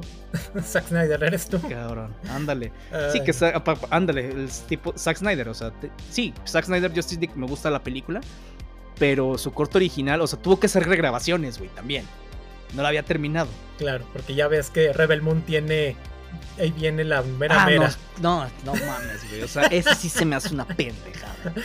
o sea, no solamente te, te, ayudan a cortar la película en dos. No, güey. Aparte tienes. Y, esa es tu visión, ¿no? Aparte tienes la visión de la visión de tu visión. Dices, nah, chingate. ya hablamos. Ya tenemos un episodio de Rebel Moon. Ahí escúchenlo. Y bueno, viene Ahora sí viene lo feo. Viene la parte fellita de la saga y que es la que más le está afectando. Este, pues bueno, empezamos con Terminator Genesis del 2015. O Genesis. Ah, sí. Ay, y aparte que se, se, pronuncia bien culero, está escrita bien culero, güey. O sea, la misma gente cuando sacaron el nombre se burlaba del nombre de que no mames, güey. O sea, escríbelo bien mejor, güey. Sí, ya sé. Es que esta película, pues bueno, está llena de agujeros, mm. de paradojas, cosas que no tienen sentido en los viajes temporales. Eh, la película sí recrea cosas del pasado. Eso sí, tiene algunas escenas buenillas, pero en general el desmadre que hicieron fue mucho mayor. Además de que también el cast no le fue gustando a la gente, empezando por lo que fue esta Emilia Clark como Sarah Connor, a lo cual muchos de los fans decían, no, es que Emilia Clark tiene una cara muy bonita, muy amable para hacer una Sarah Connor. Pero no, pero también Sarah Connor, eh, el inicio tenía, o sea, Linda Hamilton tenía así como la, la cara bonitilla más bien creo que no tiene la fisicalidad que tenía Sarah Connor, güey. Ajá. O sea. Pues también puede ir ahí, pero acá lo que mucho de que leía es que se les hacía muy bonita para hacer este. Una heroína de acción así tal cual al peso de Linda Hamilton. También este. Lo que fue este Jason Clark como John Connor, que tampoco no le gustó a la gente. No. Porque pues él viene también es de reemplazar a lo que es a Christian Bale después de que pasó lo que pasó. porque sí la idea era traer de nuevo a Christian Bale, pero pues ya también como que quedó marcado, así que no, no queremos problemas con este güey, así que pues vamos a evitarlo y casteamos a alguien más. Además yo creo que Christian Bale les iba a, quitar todo el protagonismo, güey. Sí, y también Christian Bale creo que tampoco no le, sí le hicieron la propuesta y tampoco no se vio muy interesado al respecto. No, pues no, sí, no, no sé, güey. Eh, aparte del, del cast, güey, una de las cosas que más hizo que no disfrutara la película fue la revelación en el tráiler, güey. Claro. Porque aquí eh, vemos, sabemos que vamos a ver a John Connor muy bien. Eh, es una parte en el futuro, otra parte en 1984 y otra parte en el 2000, no me acuerdo qué chingados, porque pues chinga tu madre, porque sí va. Ah, o sea, es otra cosa, güey, no sé cómo chingados pueden construir una máquina del tiempo. Ajá. Bueno, aparte de eso, ¿no? Porque sí. porque sí. Este, podrían decir, pero ¿cómo pueden entonces construir las máquinas en el futuro una máquina del tiempo? Porque son máquinas, son inteligencia artificial, güey. Vamos a dejarlo ahí. Y en los ochentas puedes hacer una máquina del tiempo con tecnología del momento. Eh, y luego tenerla ahí por muchos años que va a estar. Ándale. Sí, y luego, eh, digo, entiendo lo que hicieron con el personaje de Arnold para que se viera viejo no es una mala explicación, está bien, güey. ¿No? De él es este. Puede durar mucho tiempo, pero el material que lo recubre es orgánico. Está bien, ¿no? Ahí está bien, güey, ¿no? Está bien, me gusta la explicación. Se me hace muy pendejo que digas eso y luego el, el, robotcito ya esté fallando, güey. Pero bueno. Este. Pero te digo, a mí lo que sí me hizo que me arruinara mucho la película, más otras cosas que pasaron, fue esa revelación, güey, en el tráiler. En donde John Connor se volvió un Terminator no está mal en concepto, güey. Está bien en, concepto, ¿no? Pero, güey, si lo ibas a. Si era como esta. ¿Cómo te diré, güey? Como esta revelación, como este parteaguas. Pues no lo muestres en tu tráiler. Sí, porque hubiera sido el shock value en la película. Exacto. Y acá lo pones en el mero tráiler, pues si no, le quitas gran intensidad a esto. Así como que, ah, órale, gracias. Sí, porque es ni siquiera digamos que es los primeros 20 minutos de la película. Es a la mitad, güey. Ajá. Y dices, ah, oh, tu madre. Sí, no, este. Es mala ejecución realmente desde el tráiler. Porque sí le quitas un gran impacto al espectador. Y pues bueno, este. Pues tienes así también escenas. Dos, tres escenas interesantes. Pero como concepto de la película. Pues sí, realmente falla bastante. A la gente. Yo quedé insatisfecho con esta película. Cabe resaltar, creo que fue la primera vez que me dormí en el cine. Estaba ahí en el sillón y así de repente, ¡ah! y ya cuando despierto, ¿qué, qué, qué pasó? ¿Qué chingas? Por de, lo que no me estaba atrapando y pues bueno, así que. Es que primero es interesante, güey, pero neta sí se va al carajo todo. Sí, no, es mala ejecución en todo sentido. Y sí, este, a pesar de que, pues bueno, tan, taquilla no le fue tan mal, porque eh, costó 155 millones y recauda 440, así que pues tomando en cuenta lo que fue, pues es una cifra decente después de la, anterior. Pero si este, en cuanto a todo lo que fue la, el, el film, mal hecho, este, y pues mal ejecutado realmente, o sea, malita. o sea, una de las cosas que estábamos platicando fuera antes de, grabar es que decía así, mira, aquí sabemos que un Terminator fue a tratar de matar a Sarah Connor cuando era chica. Ok, se lo adjudicamos a Skynet. Porque, pues no sé, Skynet quiso mandar antes un Terminator. Está bueno. pero llega otro Terminator a protegerla, que es a quien, a quien llaman Pops. Este, que está pues está bien que lo mande, pero nunca supimos quién lo iba a mandar. Se suponía que este iba a ser otra serie de películas, ¿no? Que obviamente cancelaron por obvias razones, y nunca supimos. El problema es que tampoco nos quedó claro quién mandó a Pops, porque cada vez que le preguntan se niega a decir y, hasta ahí. No pasa nada, ni al final de la película. Entonces, te la deja la interpretación de la gente y los escritores en entrevista dijeron, ah, es que bueno, quien mandó al Terminator a salvar a Sara fueron esta Sarah Connor y Kyle Reese ya cuando están grandes. Y dices, ok. Y luego, segundo primer problema resuelto. Segundo problema, ¿de dónde chingó sacaron un Terminator, güey? Claro. ¿De dónde? ¿No? Es de, o sea, te digo, problema tras problema, tras problema, tras problema. Claro. ¿Cómo sabes de las cosas que, que sabe? ¿Quién sabe? Hay una de las cositas entre comillas entre comillas, que me gustó fue que utilizaron al hijo de Miles Dyson como el que está atrás del proyecto. Entre comillas, nada más. Lo que no me gustó de eso fue que si el niño se traumó con la muerte del papá, güey, y que por obvias razones sabe por qué murió, pues como que por qué chingados vas a seguir con eso, güey, ¿no? Sí, es que empiezan estas, es que el problema también es que cuando empiezas a crear todos estos de los viajes, comienzas a hacer líneas temporales. Y sí, ahí anda rondando un video en YouTube en el cual te las van explicando, ok, pasó esto, esto debió haberse borrado, este personaje debió haber desaparecido.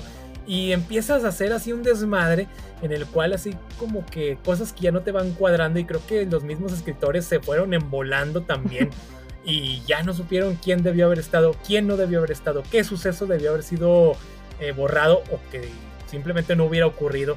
Eh, entonces pues viene este desmadre. También creo que para esta película el director trata de explicar en una entrevista de que un suceso y la termina cajeteando todavía más. Así que le contaba a Abraham que error mío no haber notado el dato, pero pues que ya, anda rondando la entrevista de que, ok, debiste, por querer arreglar una cosa, terminó desmadrando todavía más lo, que había, lo que habían creado. Ah, hay una escena, güey, y de hecho la noté porque se me hizo tan tonta. Eh, cuando este Kyle y esta Sara dan el salto temporal del 84 al 2012, 13, 14, por ahí, no sé. Supongo que uno de esos años, porque ya no me acuerdo bien. Pero cuando dan el salto al presente, se supone. Sí. Un carro los atropella, güey. Ok, los atropelló. Güey, salen como si nada. Y se ve que el choque estuvo fuerte, güey. Ándale, sí. O sea, es de, vente, vamos. Y ni siquiera les duele nada. Y yo, ah, cabrón. Ni una herida de que están hechos también. También cuando se les son Terminators o qué pedo, güey. Cuando se les voltea el camión de escolar. O sea, da la vuelta total y salen como si nada. Es que es eso, güey. O sea, eh, yo creo que son escritores de acción que nomás dijeron, ¡Ey, que acabo pues es una película de acción! Pero ese es el problema de no entender un poquito la saga. Tampoco te digo que es una saga muy cerebral. No, güey. Pero tiene sus cosas específicas, güey. No, o sea, no, no por ser película de acción, este, no le pasa nada a los protagonistas. Al contrario, güey. O sea, si algo permeó desde las primeras dos películas es que los protagonistas se los está cargando la verga bien. Ándale, sí, y en eso, esa escena que mencionas de la. cuando aparecen en la autopista, el Terminator llega tarde, el, el Pops. Sí. O sea, güey, debiste haber estado ahí tiempo antes para estar con ellos y ya cuando él aparece ya están rodeados de la policía, están desnudos ahí. Entonces, amigo, creo que sí tenías problemas en tus, en tus sensores o qué sé yo, Pops. Pero tenías, tuviste 30 años para prepararte y llegaste tarde, amigo. Sí, y luego vemos a un Kyle Reese yendo a visitar a su actual Kyle Reese, que es eh, otra línea temporal bien extraña. Acá ya empiezan a jugar con lo de las paradojas, ¿no? Este, y le dice, es que necesito que sepa que Genesis es Skynet. El niño no sabe ni qué pedo, Ajá. dice. Este, se supone que tuvieron a Genesis, pero bueno, ahorita vemos la, la otra parte. Es que, ay, güey, no. Esta película fue. Creo que, si bien la 3 no salí contento, la de Salvation me gustó, pero obviamente me quedó a deber en, en muchas cosas. Esta fue la primera de Terminator que no me gustó para nada. Mm, sí, es que es decepcionante. Y también, pues bueno, después de esta cosa. Y la escena post créditos. Ah, la escena post créditos, que Pensaron que iba a haber, que pensaron que iba a haber películas, que ilusos. Sí, de que aparecen ya lo que es en el fondo de la, de lo que sería la presa y, y sigue ahí estando la inteligencia artificial así que en rojo y pues dándote a entender que va a haber más y pues qué bueno que no. ya sé. Y luego la que tú odias, fíjate, te debo decir una cosa, yo no la odié tanto. Ok. Se me hizo mejor que Genesis. Eh. Se me hizo hasta cierto punto un poquito mejor que la, que la tercera. Hasta cierto punto. Ah, sí, porque es que esta viene a quitar eh, borra la aquí, aquí, nada pasó. Borra la 3, borra Salvation, borra Genesis. Así, aquí no pasó nada. Esta es la secuela, secuela. Entonces. Como Halloween. Sí, ah, sí, ya sé. No tan descarado como Halloween o las películas de la masacre de Texas. Ah, pero lo hace. sí, porque pues acá tenemos de que es el momento de exprimir más la saga. La ilusión era de que volvía James Cameron, no, no a, dirigir, pero sí estar ahí como productor ejecutivo. Esto también pues trae de nueva cuenta a lo que es a Linda Hamilton, a lo cual los fans dijeron, ah, están ellos dos y pues vamos a mejorar, o sea, comparación de lo que había, esto va a estar mucho más chido. Entonces, pues no, yo, yo sí quedé descontento con esta película, pero ahorita vamos paso por paso. Porque ahora. Apenas que estábamos, que empezamos a checarlo de Terminator, fue la primera vez que la vi. Cuando se en el cine, no me acuerdo por X o Y razón por qué no la fui a ver, pero sí tenía ganas de verla. Ni siquiera había avances, güey. Nada más sabía que aparecía Linda Hamilton, sabía que, aparecía Arnold Schwarzenegger. Y para mí, como que fue suficiente. Dije, la voy a ver. Se me pasó el tiempo. Después la veía ahí en el servicio de, de Star Plus. Dije, al rato la veo, al rato la veo ahorita se dio el tiempo y pues bueno, sí, la primera vez. Sí, porque creo que ya acá vuelve a tener los derechos James Cameron, si mal no me equivoco. Y, bueno, ahora pues va, corre por lo que es Paramount Pictures. Y pues bueno, el concepto es de que pues ahora pues vas a tener a lo que es un nuevo T800. Es que esa escena inicial también, que es impactante, sí, porque te mueve todo lo que tienes. Oye, qué buen CGI. Bastante, sí, desde el mismo este, este Edward Furlong, que inclusive para una de las escenas puso su cara y le pagaron creo que 5 mil dólares. bueno, mejor es nada. algo es algo. Y sí, obviamente doble de cuerpo, buen CGI.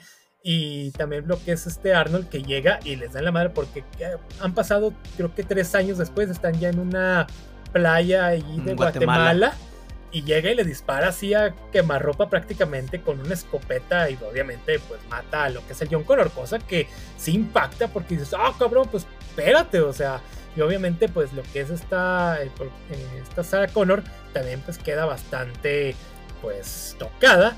Ya el Terminator cumple su misión a fin de cuentas y se va. Y así queda. Y aquí nos dicen de que eh, Skynet para tratar de no haber, ¿cómo se llama? O sea, Skynet no tiene posibilidad en el futuro de saber si en el pasado tuvo éxito o no, porque pues obviamente se genera una paradoja temporal, ¿no? Entonces lo que hizo fue mandar a diferentes Terminators en diferentes épocas, pues en diferentes tiempos, lo cual no es nada descabellado, o sea, como concepto está bien. Ya logran matar a John Connor, ok, se eh, eh, interesa ver qué es lo que va a pasar porque aquí en este, ¿cómo se llama? En esta línea temporal Skynet ya no existe, no va a existir, pero pues quedaron los remanentes temporales, ¿no? Entonces, hasta ahí estaba bien y después vamos a ver cómo sigue habiendo una guerra entre máquinas y humanos, ¿no? Como que esto es inminente y no, no importa si desaparezca Skynet, va a suceder. Nada más que ahora se llama Legion. Y te digo, en concepto se me hace bien, güey. El que siempre va a haber esta guerra. Me gusta ese concepto que la nueva persona que va a liderar la rebelión no va a ser. John Connor. Sí, no va a ser un John Connor que a quien tienen que salvar en el pasado no es la mamá del nuevo eh, líder de la, no es la mamá del nuevo líder de la rebelión, sino que es la futura líder de la rebelión, lo cual también tiene sentido. Eh, me gusta este concepto en donde mandan a humanos eh, mejorados con, ¿cómo se llama? con partes de robot y todo, en donde el Terminator, pero ya no lo llaman Terminator, les llaman Rep o algo así. Sí, Rep. Sí, les llaman. Es el Rep 9, este es el nuevo. Ándale, que, o sea, más avanzados y todo. Está, o sea, en concepto está bien. Por fin vemos un México sin tono sepia, güey. este, con calles muy culeras como en la realidad, pero pues bueno. es lo que es. Sí, a lo que me da un chingo de risa, güey. Es que me acuerdo la primera película, ¿no? En donde Sarah Connor llega a este desierto a cargar gasolina y un niño trata de venderle una foto. Pinche niño habla con el acento eh, en español más culero del mundo. Eh, pero digo, bueno, no se pueden haber conseguido un niño mexicano mínimo, güey. Pero bueno, y porque hay muchos en Los Ángeles, no mames. Claro. Y luego, en esta parte, quienes están en Ciudad de México, cuando donde llega la eh, esta se me olvida el nombre de, de, la chava que va a salvar a Grace. donde llega esta Grace no güey también hablan un español pero más culero. Se nota que, que son gringos güey. sí. Y luego en donde y luego ya pasamos a otros personajes que también están en México eh, no exactamente en la Ciudad de México que yo creo que no estos se nota que sí hablan español bien. Digo, uno de ellos es Diego Boneta, pues Diego Boneta es mexicano. Es Luis Miguel. Exactamente. este, se nota que habla español, o sea, y otros, pero es que yo lo que no entiendo, no es no específicamente de la película, sino de Hollywood en general. Tenía tanta gente que sabe hablar español bien, güey. ¿Por qué no se van con la gente que sabe hablar español? Que hay actores que saben hablar muy bien español y que no tienen ese acento que se nota que, pues, que se nota que es gringo. Claro. Pero pues bueno, no sé, como que les vale y pues somos la minoría que nadie quiere ya sé. Sí, también este, pues bueno, lo que es este, este nuevo máquina de matar, el Rep 9, que está interpretado por lo que es Gabriel Luna, que él ya lo habíamos visto en la serie de Agents of Shield, como el, como este Ghost Rider. Ya esa serie pues quedó descanonizada y ya no tuvimos este, este a Robbie Reyes como el Ghost Rider de ese, en ese momento. Entonces, pues, sí, acá la nueva líder que va a ser esta que se llama Dani Ramos, la nueva líder que va a ser, que va a ir en contra de las máquinas, que es la gran amenaza para Legion. Este, pues vamos a ver también que sí hay la película también tiene algunas algunos también errorcillos e incongruencias que, se van, que se van haciendo. Porque pues ahora también pues tienes a lo que Skynet, que ya quedó eliminada, pero eh, obviamente lo que es Legion, que ahora están buscando que pues prevalecer y tienes a este nuevo Red 9 que puede ahora dividirse en dos. Entonces lo tienes como un este líquido color negro y el otro queda como el, esqueleto metálico. Sí. Entonces pues tienes ahora dos amenazas, el otro que puede crear El malo es el latino y la buena es la blanca. Vaya, vaya. Qué curioso, ¿no? Entonces, pues sí, eh, pues vas a tener también el regreso espectacular de Linda Hamilton, a la cual le van a terminar robando la camioneta en descuido. Dices, ya se queda ahí, está ella misma, eh, mi camioneta, no Oye, pero Sarah Connor se ve imponente, güey. Ah, no, sí, es que, pues, ese a fin de cuentas es Linda Hamilton, o sea, es, es espectacular, o sea, es el personaje hecho y derecho y que se ve que está forjado y que se ha dedicado todos estos años a matar exterminadores, ahora sí que eliminar exterminadores, a lo que se ha dedicado, porque le explican de que le llega información de dónde va a aparecer, en qué coordenadas, qué cosa que ya no sabe quién se las manda. Hasta que después, más adelante, vamos a ver quién es. Que se me hace extraño que sí le comentan que ella trató como que de ver de dónde las mandaban, pero así como de, pero pues nunca supe, ¿no? Es como la Sarah Connor que hemos visto no se hubiera detenido hasta saber, güey. Ajá, sí.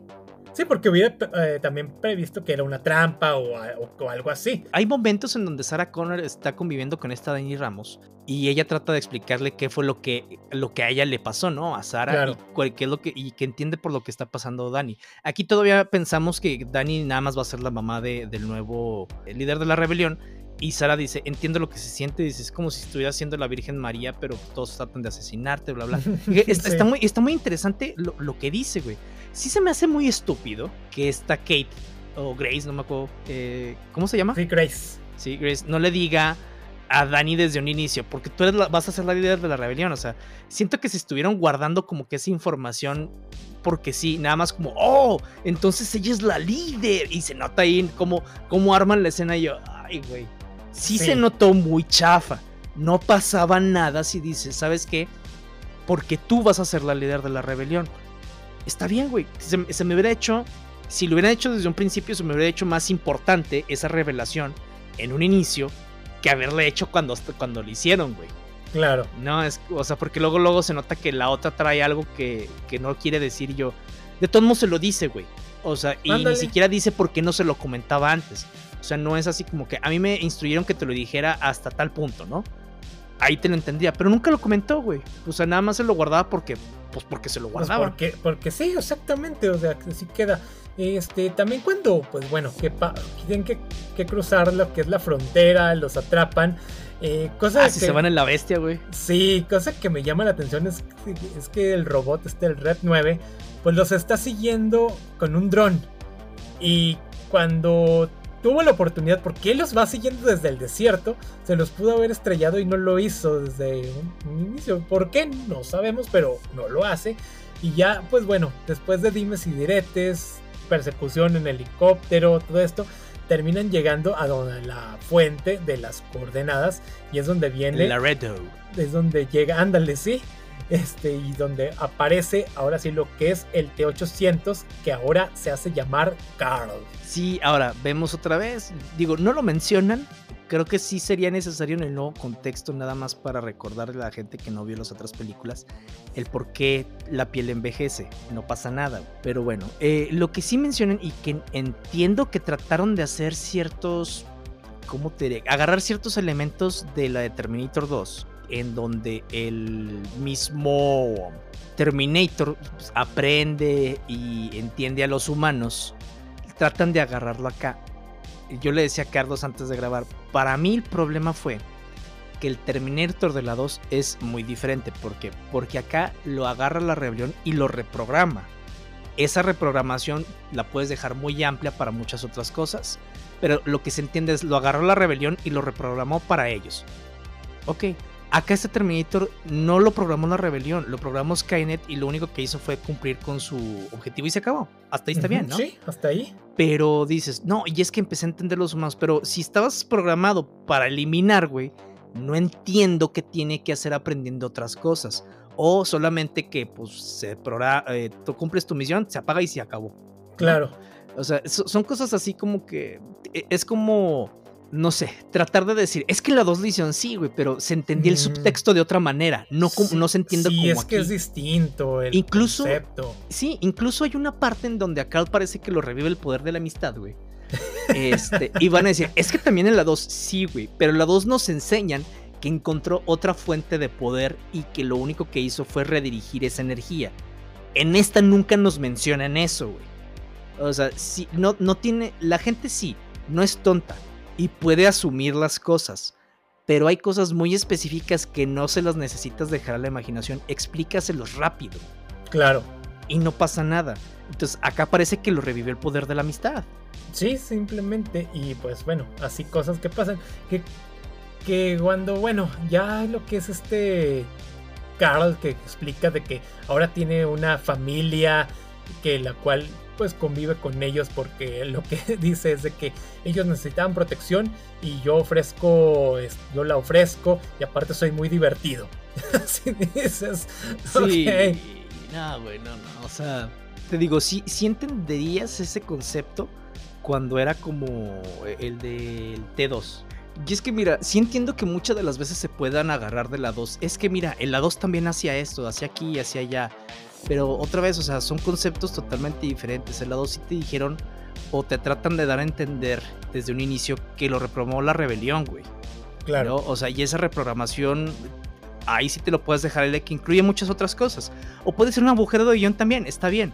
Nada más que por lo menos sí te dan ciertos elementos para entender el concepto de cierta manera o para tratar de que tú suspendas tu escepticismo, güey acá te lo ponen, es que como que ya lo hicieron acá, pues porque acá también puedes, no, güey, no es lo mismo. Sí. O sea, es eso, no analizar bien como que la película en general. Sí, este, te la agarran y nada más lo ejecutan porque sí, o sea, como que dan por este hecho de que la gente lo va a entender tal cual. Porque, pues nomás digo, ya si vieron esta, debieron haber visto la 2, así que no tiene que haber tanto problema. Pero pues no funciona de esa manera, porque también estás hablando de que cuando fueron a verla al cine, estás hablando de que es una nueva generación, que a lo mejor puede que no hayan visto la 2 y no, no conocen el concepto tal cual.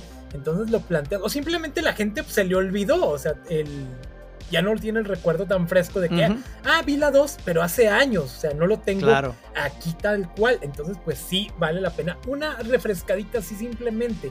Y acá, pues no sé, pues de eso, dieron por hecho que todo el mundo lo sabía y la cosa así se fue y se nota realmente de que, ah, ok, necesito más contexto tal cual, pero pues así queda. Entonces sí, la película con este... Estás viendo también estas escenas en las cuales empiezan las persecuciones, ahí en el, lo que es en el aeropuerto militar, se roban el avión, y nadie, ni, ningún militar hace nada porque el otro, ah, no, son amigos, son amigos, déjenlos que se den de chingazos. pues no funciona así, güey. Exactamente, güey. Es más, a mí se me hubiera figurado. Yo al principio pensé y le tuve que regresar que ese oficial era el hijo de Miles Dyson, lo cual hubiera entendido mejor el por qué su familiaridad con Sarah Connor, güey. Ajá, sí. Ahí se hubiera entendido. Eh, exactamente. Y ahí se hubiera mejor agarrado eh, lo que hizo este. O, el legado de Miles Dyson con su hijo, güey. No como la de pinches Genesis. Ajá, sí. O Genesis, ya no sé. Este. Pero no, o sea, que eran un personaje no está mal. Pero hubiera estado chido que hubiéramos visto a alguien aparte de Linda Hamilton regresar, güey. Digo, no de Linda Hamilton, más bien de Sarah Connor. Sí, porque acá nada más aparece este personaje nuevo y no te dan mayor contexto. Simplemente, ah, somos amigos y tal cual. Así nomás por. Porque sí, porque se les hincharon. Y pues sí queda así como que, ay, que Deus Ex Máquina tal, tal cual. Eh, pues este, y luego ya empieza la persecución. Eh, el otro güey se cae y agarra otro avión. y, ok, y en vez de desmadrarlo tal cual, o sea, crear un choque, no, nomás hay choque, un choquecito, come, el brinca al otro avión y ahí se andan dando de chingazos. Los otros, este, pues, se lanzan y el, el, el T-800 se agarra de chingazos con el Rep 9, están ahí. Porque la otra también, esta Grace, pues tiene que constantemente drogarse, ponerse algo para seguir funcionando. Y eh, pues ya cuando caen, por sorpresa, el T-800 trae la, la, jeringa toda intacta después de haber caído de una altura considerable y caer al agua, todo esto, se agarran de chingazos en el agua. Y ya, aquí está tu medicina. Así como que, ok. sí, güey, es que sí, a ver, sí, las películas de acción, yo entiendo que se exageran mucho. Pero hay cosas que no mames, güey. muy a lo rápido y furioso. Sí, no, digo, aquí sí sientes que a final de cuentas sí están en peligro los protagonistas, ¿no? No como la Genesis, que en ningún momento sientes que están en, verdadero peligro. Acá sí hay un poco más de consecuencias, un poco, entre comillas, güey. Nada más. Este, porque es que me sigo acordando sobre todo de la 2, güey. Que pobre Sarah Connor termina, o sea, baleada hasta donde no. Claro. O sea, el único que sale intacto es este John Connor, güey, por obvias razones. Este, pero todos los demás se los estuvo llevando el carajo. Acá, pues sí, ya se hallaron sus golpes y se acabó. Pero no se llevaban ni balazos, ni cuchillazos. La pobre Sara antes podía, eh, ¿cómo se llama? Podía caminar en la 2, güey. Acá, pues, pues no. Sí, ya sé. Y así, pues, también queda este, al final, pues ves de que al fin está lo que es Blair y Sarah Connor se terminan yendo y así como que, ok, veremos qué es lo que sigue en nuestras vidas y nada más, pero te quedas así como de, ay, güey, otra película en la que quedó ahí bailando. y... Porque ya ni siquiera sería Terminator, güey. Ándale. Ya sería Ref. Sí, ya sería, ya cambiaría totalmente esto, o sea, ya el concepto de los, de los robots, en los nombres y todo lo que hay alrededor de esto.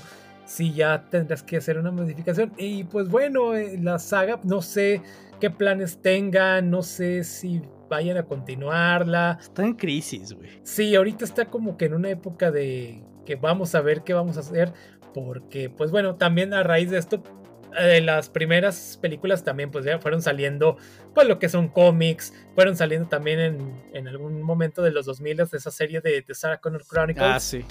Este, no recuerdo muchos detalles de esa serie. Yo tampoco, güey. Me acuerdo que había una Terminator mujer nada más. Sí, Sí, de hecho salía esta Shirley Manson, la de este, la cantante de, de este Garbage. También creo que era una de ellas. Pero no, de ahí sí ya no sé, creo que eso quedó totalmente descanonizado. Nunca lo volvieron a tocar. Y pues bueno, todo el merchandising que se ha hecho al respecto, porque pues es parque temático, este, figuras de acción, este, crossovers que han hecho también en los cómics, obviamente.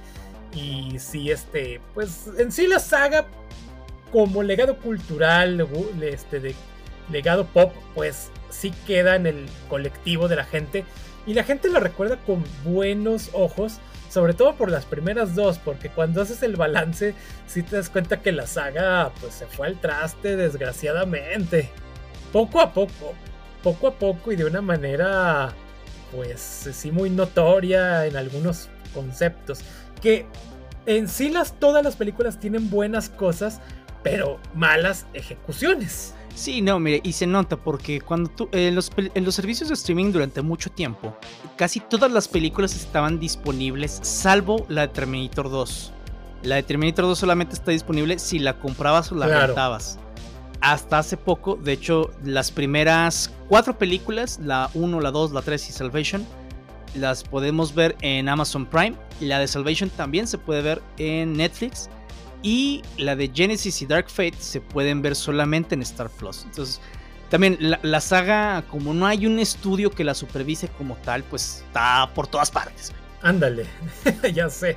Y si este, las buscas de un lado, las buscas en otro y pues sí tienes ese problema. Y eh, obviamente lo que es la 2, pues la cuidan más porque pues es la joya de la corona de toda claro, la sí, no, pues ya estaría de más que no, no manches. Sí, pobre. A pesar de que pues ya tiene sus añitos, se sigue conservando bastante bien y pues obviamente es icónica. Yo, si fuera a hacer otra vez Terminator, eh, sí entiendo que no les haya gustado Salvation, pero volvería a agarrar este el concepto a partir de la 3. O sea, volver a hacer lo que quería hacer Salvation es John Connor antes de volverse el líder de la rebelión, John Connor como líder de la, de la rebelión y John Connor mandando al pasado a Kyle Reese. Claro.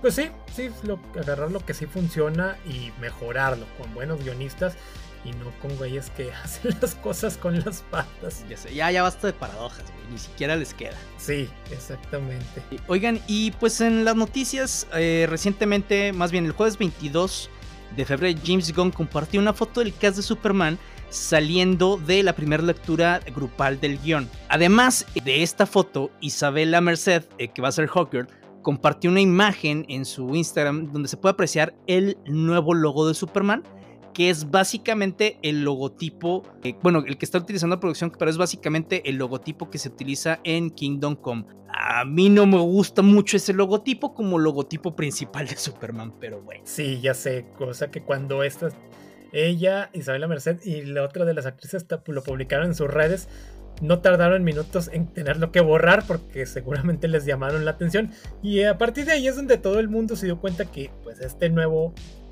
o bueno, ya ni, tan nuevo logotipo es el que se va a utilizar. Cosa que también me hizo un tanto de ruido porque si vas a agarrar, o sea, vas a hacer un nuevo Superman, creo que pudiste, pues agarra, lo clásico o simplemente agarra el logo y haz algo que parezca más una S, porque este, pues ya lo tiene la gente muy, este, es muy conocido por Kingdom Come, o sea, de un Superman que ya más viejo, que ya tienes otro concepto. Y quienes lo conocen son los fans de los cómics, güey.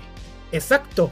Entonces, pues sí creo que se pudieron haber este, hecho algo mejor. No sé si tenga un tiempo todavía de mejorarlo o sea simplemente hay una prueba que no, no creo porque pues ya estás a marchas ya de empezar a, Sí, el traje ya lo tienen, güey. Quiere decir que el logo ya lo tiene. Sí, entonces. Este... Entonces, pues bueno, ni modo, güey. O sea, a mí sí me. Mira, si vas a agarrar el logo de Superman, agarra el original, güey. Ya.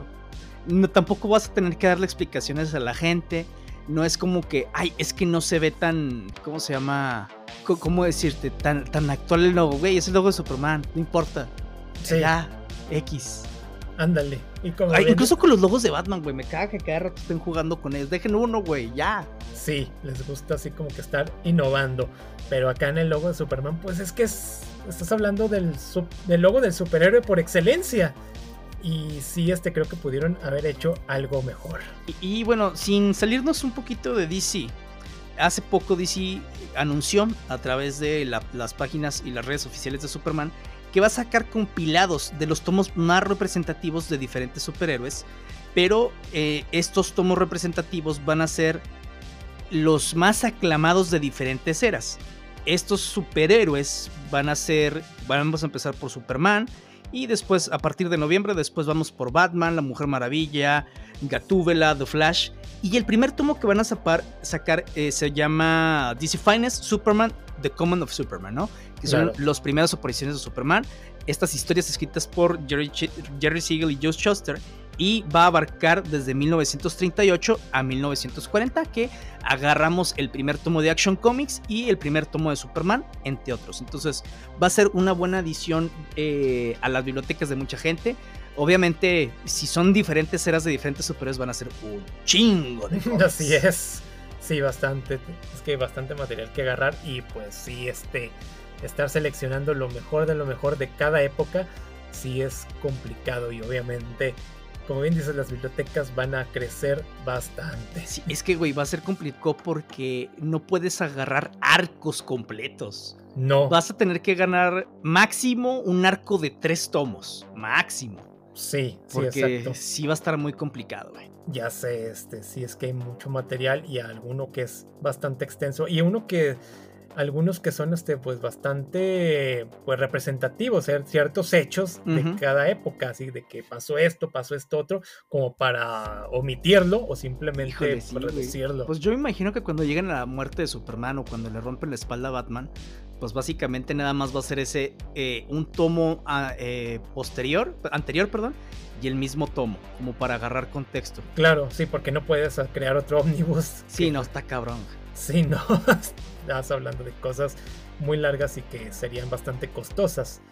Pero así, así la cosa con estos compilados. Este, pues veremos cómo lo organizan.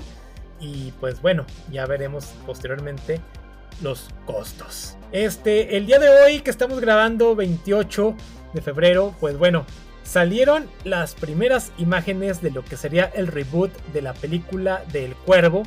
Este, esta película que pues ya saben que está basada en la novela gráfica de James O'Barr y que pues bueno, también estamos hablando de la película icónica de los, de los del 94 con Brandon Lee, este, de Alex Proyas. Y pues bueno, Bill Skarsgård, quien desde hace un par de años ya se sabía que iba a ser el nuevo Eric Draven. Antes Pues, era Jason Momoa. Claro, en algún momento se habló de Jason Momoa. Extraño, Un, un cuervo en el cual no te quieres meter para nada. sí, no, güey. Ni sí. con el mismo Eric Draven te hubieras querido meter. Entonces, pues ya lo que tenemos es la fecha de estreno, este el 7 de junio.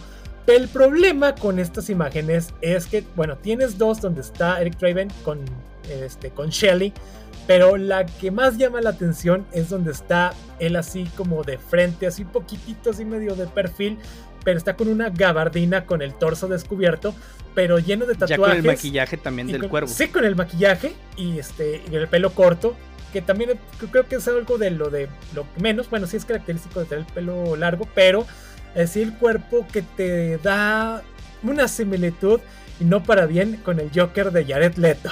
Oh, güey, parece cantante de corridos tumbados, no mames. Sí, o sea, este parece que le pidió una peso pluma que fuera el cuervo. Sí, porque hasta trae tatuaje, creo que en una de las cejas y no sé en qué parte atrás de la cara. O sea, sí llamó bastante la atención y mucho, está haciendo mucho ruido esta imagen porque, pues bueno, obviamente siempre el personaje, obviamente el de Brandon Lee, eh, va a estar ahí como cultura, como personaje de culto.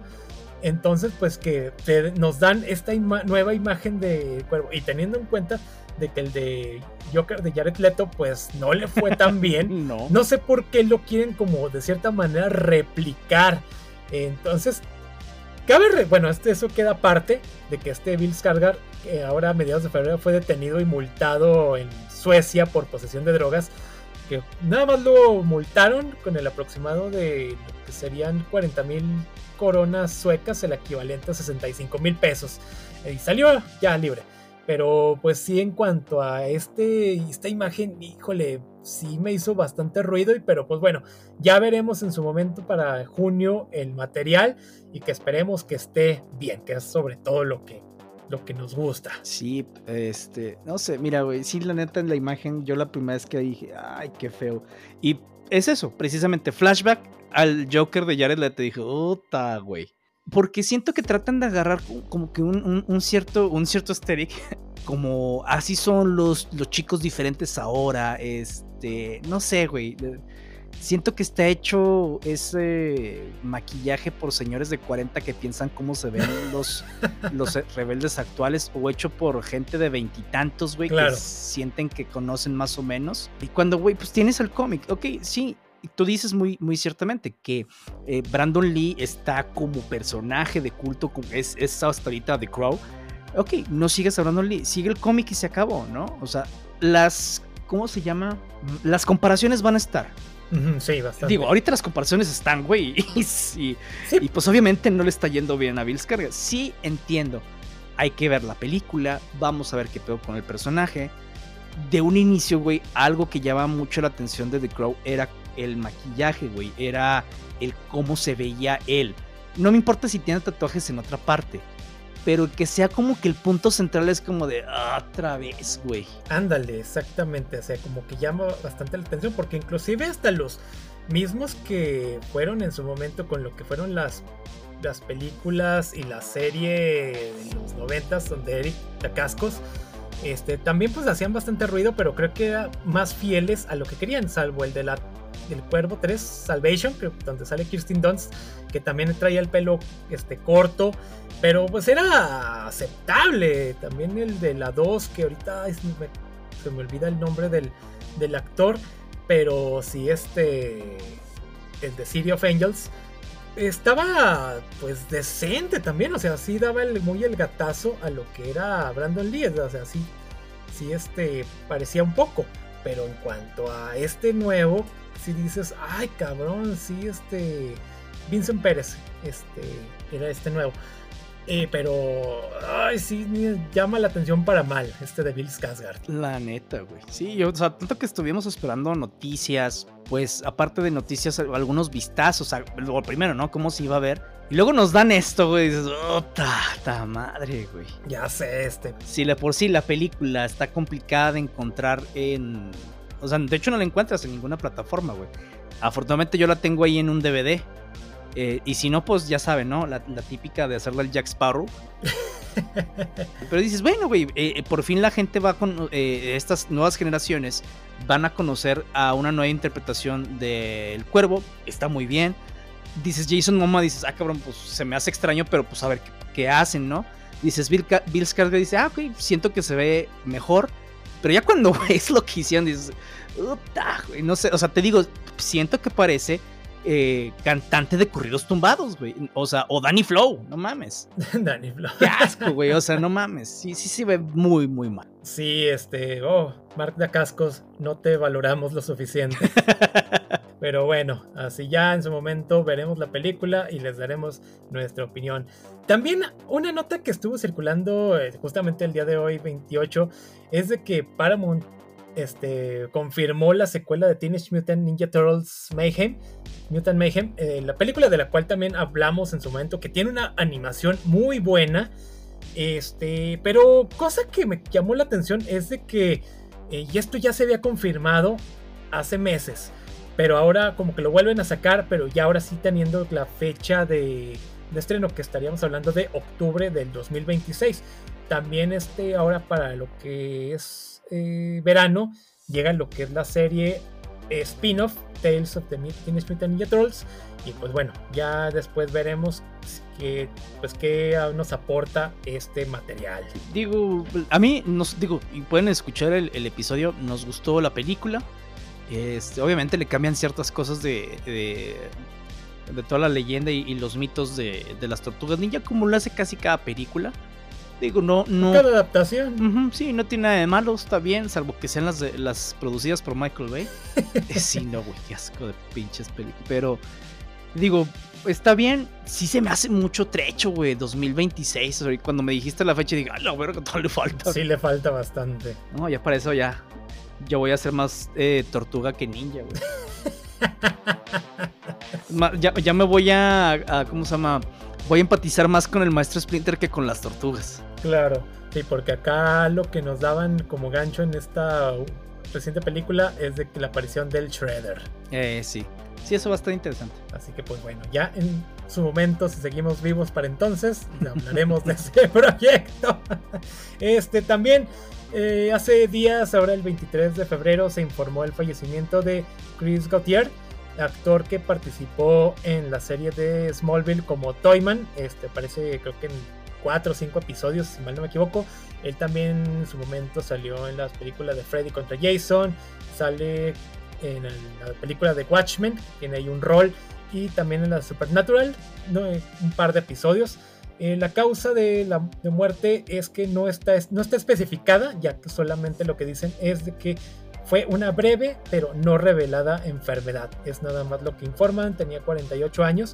Así que pues gente, actores, actrices que convivieron con él a lo largo de su carrera, pues sí han externado sus condolencias en las respectivas redes sociales. Y pues así este, pues este fallecimiento de Chris Gautier. También un día después, el día 24, se informa de que también fallece lo que es Ramona Fradon. Ella pues, fue ilustradora, este, dibujante de lo que fue de Aquaman, co-creadora de Metamorfo. También participó en lo que fue de la parte de Shining Knight de DC, de la, de la sección de Adventure Comics. Ella tenía 97 años, ya fue bastante longeva. Así que pues allí también lo que fue en la parte de la página de Comic Con le dan las condolencias y todo esto a la familia. Y pues bueno, esas son las el obituario de la semana. Sí, ojalá le den su reconocimiento precisamente en la película de Superman Legacy. Claro. Que va a ser la primera aparición live action si mal no recuerdo. Y sí, la primera la aparición de Metamorfo en la pantalla grande. Entonces, pues ojalá. Yo, yo digo que sí. Normalmente cuando salen estos personajes, este, mencionan a los creadores. Hubo muchísimos años en donde no lo hicieron. Ahora que lo están empezando a hacer desde hace ya un buen tiempo, me encanta eso. O sea, que la gente sepa quiénes los crearon. Claro. Y pues bueno, así Así que pues bueno, esas serían las notas de la semana. Oigan, y pues bueno, eso ha sido todo de los aparte. Esperamos que les haya gustado el capítulo. Si no han visto Terminator 1 y 2, vayan a verla. Si tienen la oportunidad de ver eh, Genesis y Dark Fate, desaprovechen esa oportunidad. y no se olviden que sacamos episodio cada semana, que, estamos, que nos pueden encontrar en nuestras redes sociales, Facebook, Instagram, Threads, TikTok. Y recuerden, el futuro no está hecho, no hay destino, solo existe lo que nosotros hacemos.